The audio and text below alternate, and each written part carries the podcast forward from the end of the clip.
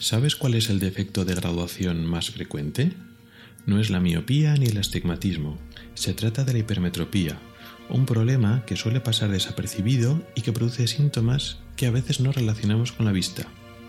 ¿Quieres saber más sobre este defecto misterioso? Hoy te lo cuento. Soy Rubén Pascual y esto es Ocularis, tu podcast sobre salud visual en AV Podcast. Bienvenido al episodio decimoprimero de noviembre de 2017. Comenzamos.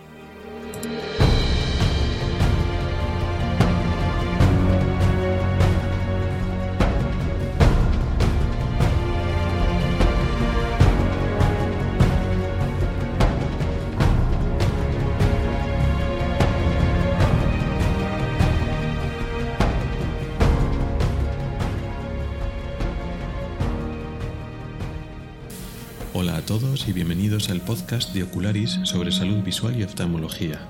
Soy Rubén Pascual, oftalmólogo y divulgador a través del blog ocularis.es. Este es el episodio decimoprimero correspondiente al mes de noviembre de 2017 y hoy vamos a hablar sobre la hipermetropía.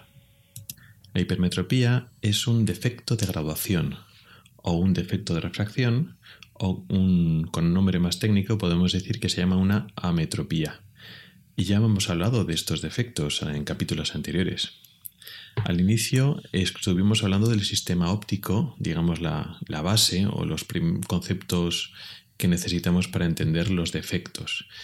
Y luego estuvimos hablando de dos defectos de graduación, quizá los más famosos, la vista cansada y la miopía. Pero hay otros dos más, el astigmatismo y la hipermetropía. Y hoy vamos a hablar de la hipermetropía. La hipermetropía es un defecto menos famoso que los demás. Es decir, de la miopía hemos ido a hablar todos y de la vista cansada hemos ido a hablar todos y los padeceremos la vista cansada cuando tengamos los años suficientes. Sin embargo, la hipermetropía mm, puede sonarnos más o menos, pero no tiene tanta trascendencia o tanta relevancia como por ejemplo la miopía.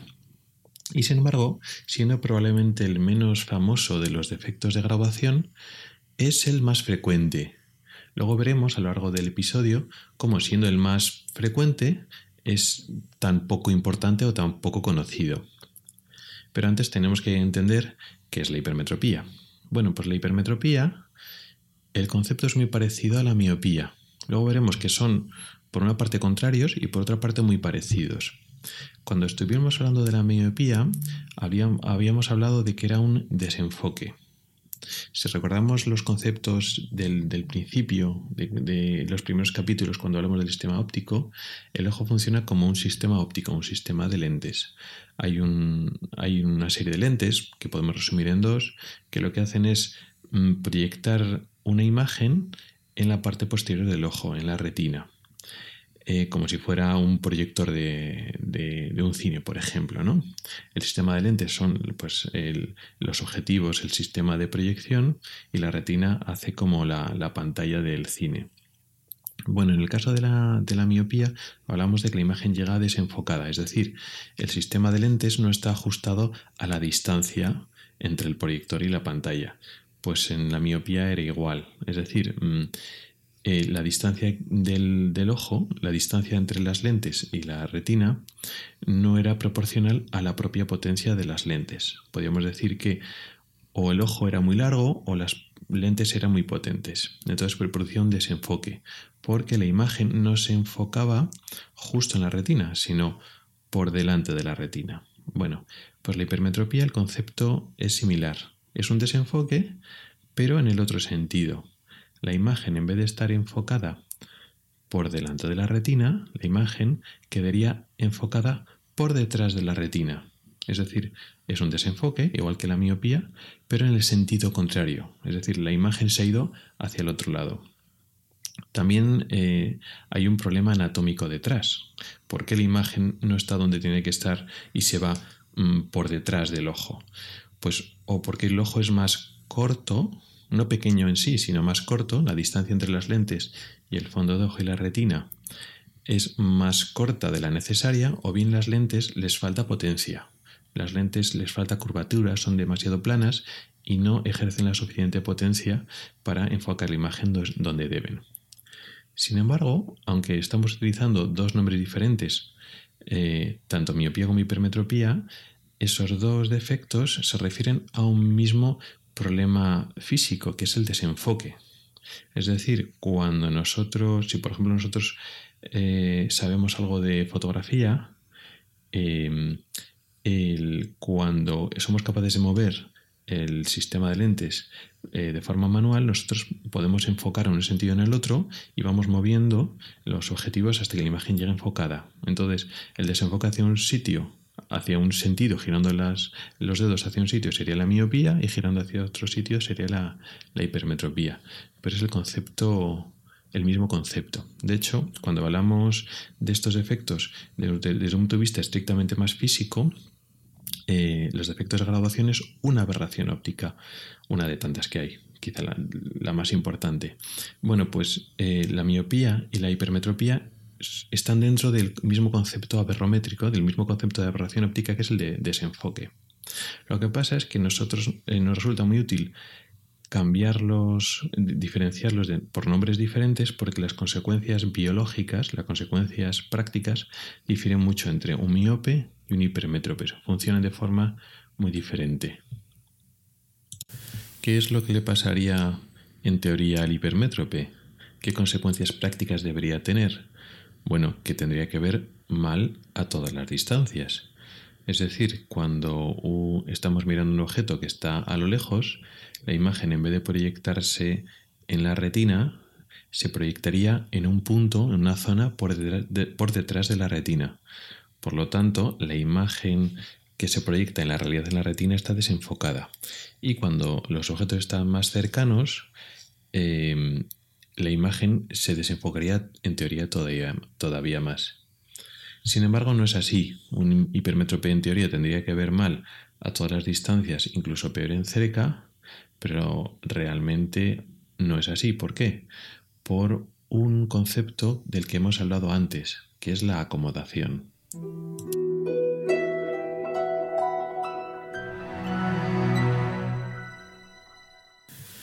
Esta idea de acomodación la hemos explicado en el capítulo del sistema óptico, pero sobre todo en el episodio de la vista cansada, donde juega un papel principal. La acomodación es un efecto dinámico que ocurre dentro del ojo, es una acción que hace un músculo del ojo que cambia la forma de una de nuestras dos lentes. Tenemos dos lentes dentro del ojo, la córnea por delante y por detrás el cristalino. El cristalino no es una lente fija con una potencia constante. Hay un músculo que es capaz de cambiar la posición, la forma de ese cristalino, eh, haciéndose más circular, menos aplanado, y eso aumenta la potencia de la lente del cristalino. ¿Eso qué implica?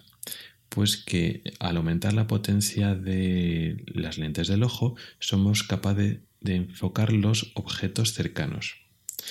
Eh, en el ojo, digamos, sano, que necesitaría graduación, que no tiene defectos de graduación, de forma natural, los objetos lejanos quedan automáticamente enfocados en la retina. Sin embargo, los objetos cercanos, como los rayos de luz de un punto cercano llega mm, más divergente al ojo, el, ojo necesitaría más potencia. Las lentes necesitan aumentar la potencia si queremos que la imagen se quede enfocada. Bueno, ese aumento de potencia lo produce la acomodación, con lo cual con la acomodación somos capaces de ver de cerca que es el mecanismo que falla durante la vista cansada. Por eso, eh, con la vista cansada perdemos la visión cercana. Bueno, pues con la hipermetropía, la acomodación juega un papel muy importante. ¿Por qué? Porque el hipermétrope le falta potencia de lente. No específicamente de cerca como la persona con vista cansada, no. Le falta a todas las distancias, en lejos y en cerca. Pero esa falta de potencia de la lente es capaz de compensarla la acomodación. De tal forma que en circunstancias normales, en el hipermétrope joven que tiene poca graduación, de forma mm, espontánea la imagen quedaría desenfocada, pero automáticamente se activa la acomodación y entonces la imagen quedaría enfocada en la retina. Es un mecanismo que debería activarse solo para visión cercana, pero en este caso se activa en la visión lejana del hipermétrope para enfocar la imagen. ¿Y qué pasa cuando el hipermétrope mira a media distancia y sobre todo en cerca? Bueno, pues que la acomodación tiene que hacer el enfoque de la vista cercana, el enfoque de cerca y además el enfoque de la hipermetropía. Digamos que habría ese doble trabajo. Este mecanismo eh, de la acomodación eh, no es infinito, no compensa todas las hipermetropías en todas las circunstancias posibles, no, está limitado. Nuestra capacidad de acomodar, de compensar eh, este tipo de graduación, compensar la hipermetropía, se limita a unas dioptrías. Mm, no podemos enfocar toda la hipermetropía que queramos. Y además esta capacidad de enfoque no es constante. Puede variar, por ejemplo, a lo, largo, del día, cuando estamos más frescos em, acomodamos más, cuando estamos más cansados pues perdemos capacidad. Pero sobre todo cambia con la edad, de tal forma que cuando nacemos acomodamos muchísimo, vamos perdiendo capacidad de enfoque, de acomodación de forma lineal a lo largo de la vida, de tal forma que un niño de 10 años ya ha perdido bastante capacidad de acomodación, con 20 tenemos menos, con 30 menos, etcétera de tal forma que la capacidad de compensar la hipermetropía es mayor cuanto más jóvenes somos y lo perdemos con la edad.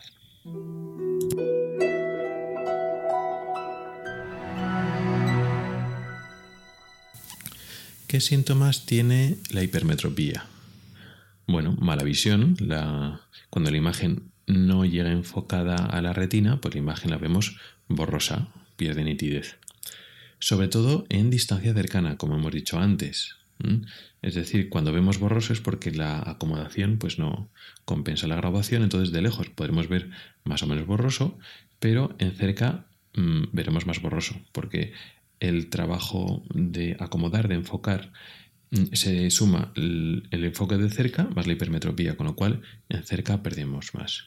Con lo cual puede ser mala visión a todas las distancias o mala visión sobre todo en cerca. O nada de esto en absoluto. Si la acomodación es capaz de, mm, producir un enfoque adecuado a todas las distancias, el hipermétrope puede ver bien.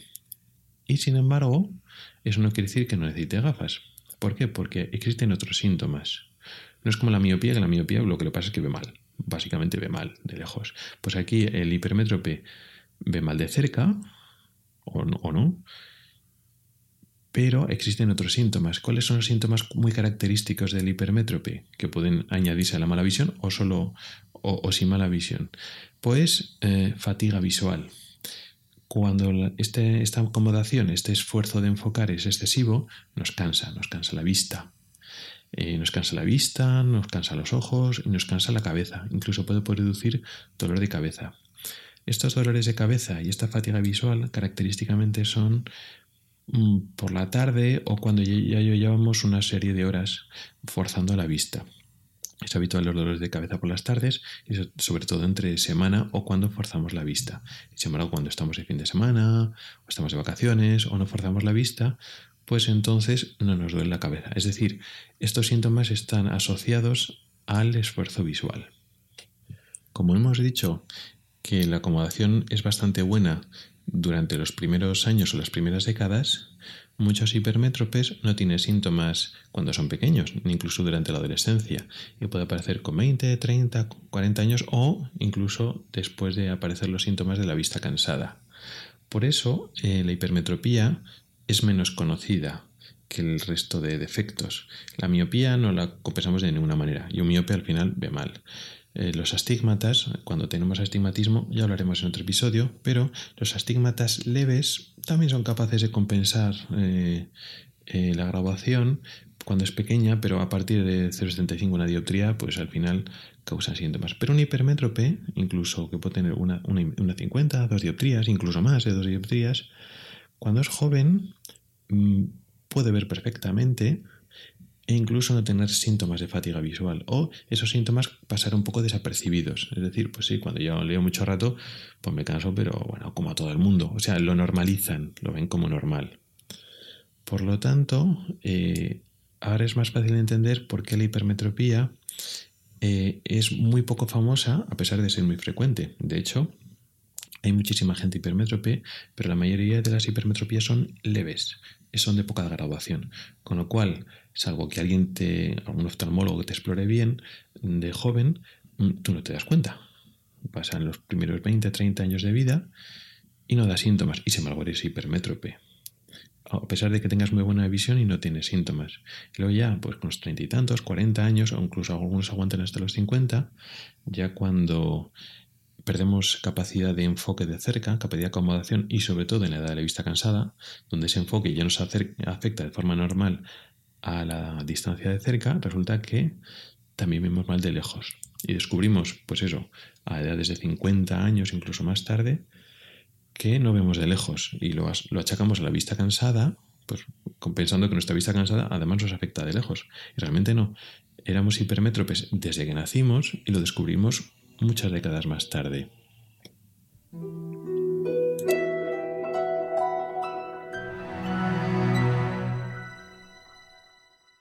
¿Cómo podemos diagnosticar la hipermetropía? Bueno, gracias a los síntomas que hemos dicho antes, visión borrosa y luego los síntomas de fatiga visual, cansancio, problemas de lectura, escritura. En niños puede haber también mal rendimiento escolar, una serie de síntomas, sobre todo en visión cercana. Y luego después, eh, una vez eh, van a, la, consulta del oftalmólogo, pues eh, con la graduación tenemos unos aparatos que nos dicen automáticos que calculan la refracción, la graduación de uno, y así uno saca la miopía, el astigmatismo y también la hipermetropía. Lo que pasa es que a veces no, no, sale toda la hipermetropía así de forma espontánea.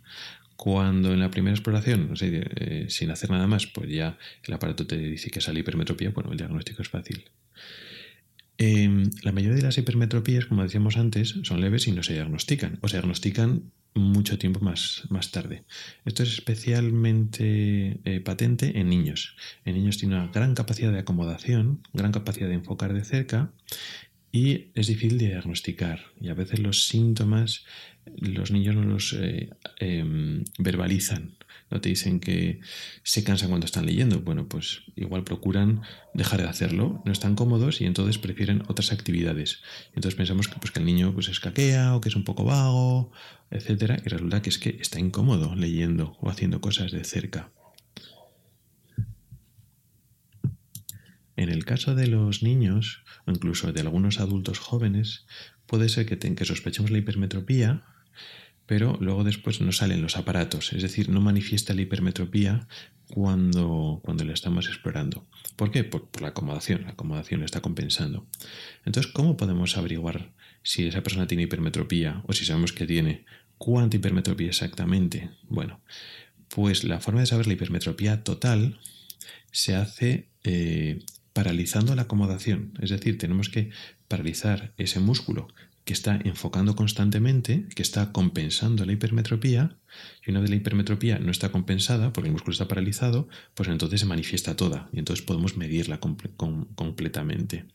¿Cómo lo hacemos? Pues con un colirio. Tenemos un colirio que tiene efecto de paralizar ese músculo durante un tiempo.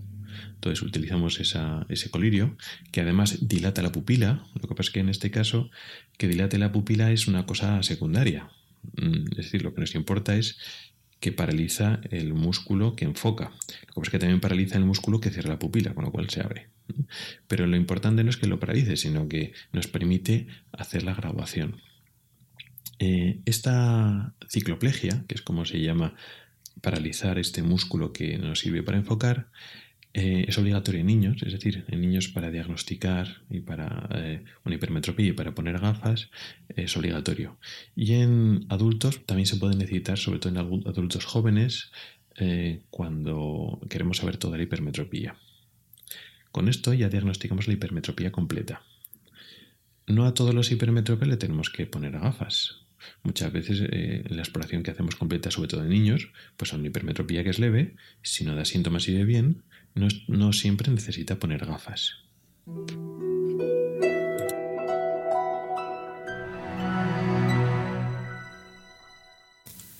Ya hemos avanzado el tratamiento de este problema. ¿Cómo tratamos a los hipermétropes? Pues casi siempre con gafas. O este es el tratamiento inicial. Por supuesto, también se pueden poner eh, lentes de contacto, lentillas, y también se puede operar como otros defectos de graduación. La operación de la hipermetropía tiene algunos matices, aunque también se puede operar con láser y puede poner lente intraocular, tiene algunos matices, mm, no es igual tan sencillo o tan mm, fácil como la operación, por ejemplo, de miopía, pero también se puede operar. Pero bueno, no vamos a hablar de la cirugía porque es similar a, cuando hemos hablado de la miopía. Vamos a hablar de las gafas porque la utilización o la indicación de las gafas en un hipermétrope eh, tiene diferentes matices. Cuando hemos hablado de, la miopía, pues eh, hay que ponerle gafas al miope, la miopía que tiene, ya, es así. Y con la hipermetropía y con la, con la vista cansada pasa algo parecido. Es decir, de, según la edad que tiene la persona y la necesidad que tiene de ver, pues le pone más o menos graduación. En el hipermétrope es todo más complicado. ¿Por qué? Porque no todos los hipermétropes necesitan eh, gafas y cuando necesitan gafas no hay que corregirles toda la graduación. Em, ¿Por qué? Por lo que hemos estado hablando todo el rato. La acomodación compensa la por lo menos parte de la hipermetropía. Con lo cual, en hipermetropes bajos que no tienen síntomas, aunque tengan hipermetropía, si no se asocia a ningún otro problema, pues podemos optar por no poner gafas por el momento. Cuando hay que poner gafas, mm, es raro que tengamos que poner toda la graduación. De hecho, no suele ser buena idea ponerla todas. ¿Por qué? Porque le cuesta adaptarse a poner toda la graduación. Entonces se pone, digamos, lo que necesite para no tener síntomas, para que esté cómodo, pero no le ponemos todo. ¿Por qué no ponemos todo? Porque pensamos, bueno, pues si lo fácil es, pues tienes tres dioptrías, pues te pone tres y todos están contentos. Hay varios motivos. Y el hecho de que ponerte menos graduación en gafas para que sean más baratas no es el más importante. Eh, vamos a suponer, eh, porque la hipermetropía no se desarrolla con la edad, la tenemos con el nacimiento. La hipermetropía no sube como la miopía, sino que puede bajar con la edad, pero nunca sube. Entonces, pues suponemos que eso, tenemos, por ejemplo, tres dioptrías. Eso significa que eh, de bebé esa persona nació con tres dioptrías o más. Entonces, bueno, pues va pasando los primeros años de infancia y ve estupendamente, etc. Y bueno, pues llega con 14 años y le duele la cabeza y se cansa cuando lee y tal. Bueno, pues va al oftalmólogo, eh, sospecha que tiene hipermetropía, le dilatan. Sale tres dioptrías. Vale. ¿Qué pasaría si en, en los dos ojos igual, como una visión, sin ojo vago, sin estrabismo, etcétera? O sea, un caso sencillo. Vale. Si en ese momento ponemos unas gafas con tres dioptrías, al chaval, al adolescente, probablemente le cueste mucho adaptarse. ¿Por qué? Porque su ojo ha estado toda su vida, sus 13 años de vida, eh, compensando esa graduación. Su forma natural de ver es así. Ha aprendido, eh, desde, que está despierto, su músculo está trabajando tres dioptrías de lejos y de cerca, pues cuatro o cinco dioptrías, cuatro, cinco, seis dioptrías y es su forma natural de ver, aunque se cansa de ello. Pero ese músculo está acostumbrado a trabajar, a ejercitarse y no se relaja automáticamente. Es decir, tú le pones las gafas eh, de tres dioptrías, significa que ese ojo para mirar de lejos tiene que relajarse y tiene que eh, dejar de trabajar para que eh, la imagen llegue enfocada. Y no es así, no es así el músculo pues tiene una, una contracción tónica, es decir, eh, un tono, mm, un trabajo que hace ya constantemente que es casi se considera su posición normal y no se adapta con facilidad, le costaría mucho adaptarse. ¿Qué es lo que hacemos? Bueno, pues si tiene tres dioptrías y, vamos a poner un ejemplo, con 1,50 ya es suficiente como para que no le duele la cabeza y mm, se adapta más fácilmente, es decir, al ponerse las gafas con uno o dos días de adaptación es suficiente, pues entonces le pondríamos 1,50 y ya con eso vamos tirando. Que luego más adelante con el crecimiento se sigue cansando, bueno, pues le, podemos ir subiendo la, la, graduación. La parte de graduación que no hemos corregido, la podemos ir variando con el paso de los años según necesidad. Pero ponerle toda la graduación a un hipermétrope, sobre todo un hipermétrope de no mucha graduación, que tiene buena visión, pues puede ser contraproducente. Con lo cual, poner gafas de hipermetropía, pues no es tan fácil, es más podemos decir que es todo un arte, porque depende de la grabación, depende de la visión, depende si hay otras cosas. Esto es, bueno, para explicar un poco general. Hay niños que tienen ojo vago, que tienen estrabismo, que a veces sí que necesitan corregir toda la grabación, incluso aunque le cuesta un poquito adaptarse.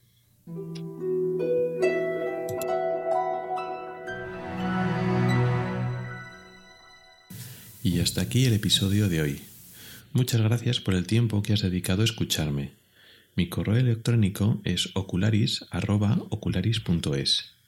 En las notas del programa tienes mis cuentas de Twitter, Facebook y Google ⁇ No dudes en contactar conmigo para cualquier sugerencia.